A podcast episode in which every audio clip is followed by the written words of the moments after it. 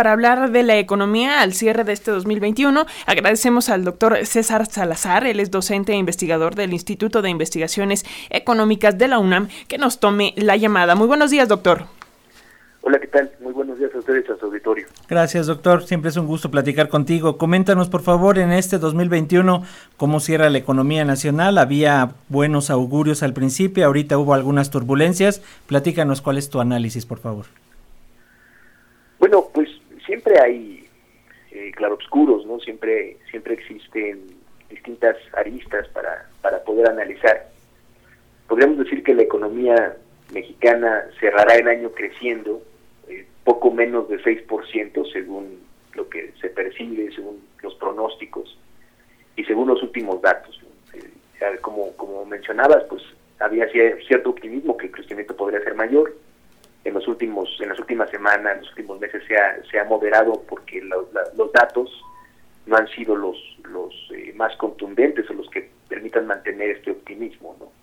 Entonces vamos a crecer poco por debajo del 6%, lo cual es bueno, pero como se ha mencionado, pues, pues la parte negativa es que estaremos por debajo de lo que se decreció en el 2020.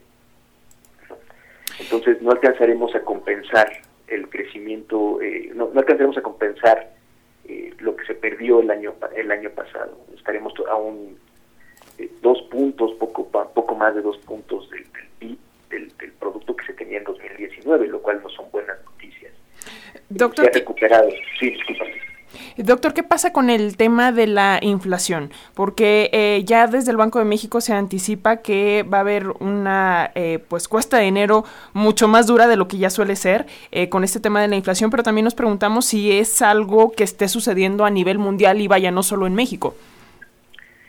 Sí, la inflación es un problema a nivel mundial que, como se ha mencionado también, básicamente es derivado de estos nuevos patrones de consumo que se dieron a, partir de la, de, los confinamientos, de, trabajar en casa, de tener la escuela en casa.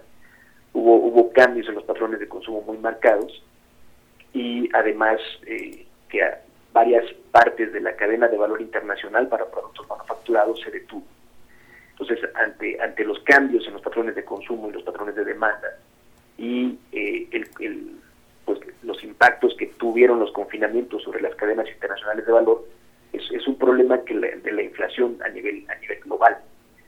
Eh, el, el, problema de la inflación, bueno, es, en términos de si, si a un trabajador ¿no? le incrementaron el año pasado, al principio de 2021, o eh, principios de 2021, finales de 2020, su salario en un 3-4%, un trabajador, promedio, no hablo del salario mínimo, y la inflación fue de 7.5-8%, este trabajador ya tuvo una merma en su poder adquisitivo ya de algunos puntos porcentuales. Ahora, si nos vamos estrictamente sobre la parte eh, de, una persona común, ¿no? que, que compra frutas y verduras, que compra carnes para su dieta diaria, pues el impacto de inflación es aún mayor, o sea, la pérdida de poder adquisitivo de sus salarios es aún mayor. Y entonces esto ya crea un impacto sobre el consumo, que es lo que justamente en las últimas cifras estamos viendo que el consumo se ha deteriorado, la actividad económica ya no ha seguido creciendo y por el contrario, en el mes a mes se ha venido contrayendo. Entonces eso genera un, pues una espiral negativa, de, no, no, tan buenas noticias, donde a pesar de que la economía sigue creciendo, pues eh, por el, efecto estadístico que tiene respecto al año pasado, pues ahora ya no lo hace eh, tanto. Y, el, y el, problema, como es un, tema global, digamos, nosotros lo podemos observar como eh, impacta localmente, incluso con las subidas en la tasa de interés que hace el Banco de México con el propósito de contenerla, de, acuerdo a su perspectiva. Pero el problema será el siguiente año, cuando, cuando la Reserva Federal comience también a, enfrentar el problema de la inflación por la vía de la normalización de su política monetaria. Entonces habrá que ver qué impactos tienen los mercados financieros globales el hecho de que Estados Unidos suba su tasa de referencia. Eh, eh, y eso, eso sin, lugar a dudas, contamina la perspectiva de crecimiento para el año, el año siguiente. Doctor, otra, otro punto importante a revisar sería, por ejemplo, la cuestión petrolera. ¿Qué podemos esperar en cuanto a la recuperación en beneficio de la economía nacional? Hemos estado escuchando en los últimos días eh, los planes de recuperación para Pemex y esto cómo va a repercutir directamente para el próximo año. Bueno, el, el, caso de Pemex, eh, debemos decir que por muchos años eh, Pemex fue el, el, que dio recursos para, para, para el Estado. O sea, en, en, algunos años los recursos provenientes de Pemex representaron el 40% de los, de los eh, ingresos públicos. Entonces de ahí se deriva que, el gasto estuviera, digamos, anclado sobre estos ingresos, dado que eh, en nuestro país tenemos una muy baja tasa de recaudación tributaria. Entonces, de alguna forma la tenemos que compensar y estaba el petróleo para hacerlo.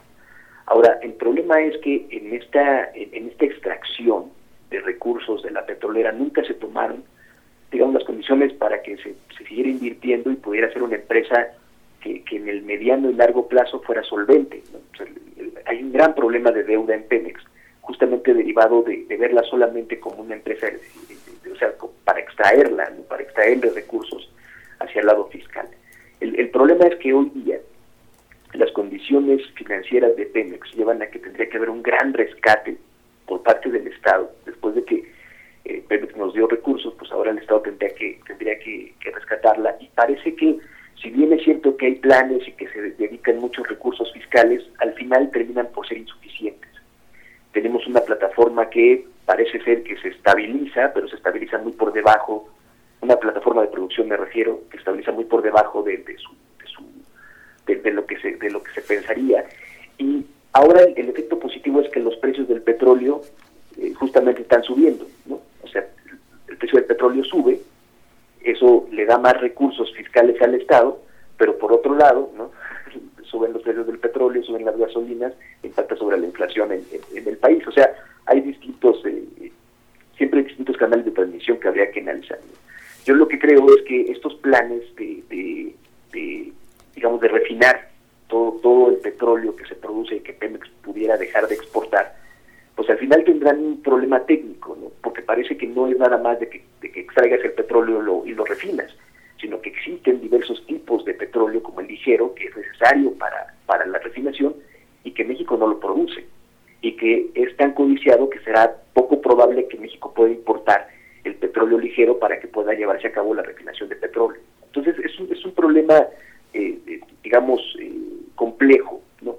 Pero lo que es un hecho es que, vaya, Pemex podría ser una muy buena, si, si se lograra resolver su problema financiero, podría otorgar los recursos fiscales que el Estado necesita para crecer, para que México crezca. Pues ahí está. Muchísimas gracias, doctor César Salazar, docente e investigador del Instituto de Investigaciones Económicas de la UNAM. Muchísimas gracias por estos eh, minutitos, por estas reflexiones para las audiencias de Radio Educación y le enviamos un abrazo de feliz año. Muchísimas gracias. Al contrario, gracias a ustedes y, y les deseo un muy feliz 2022. Igual, gracias, doctor.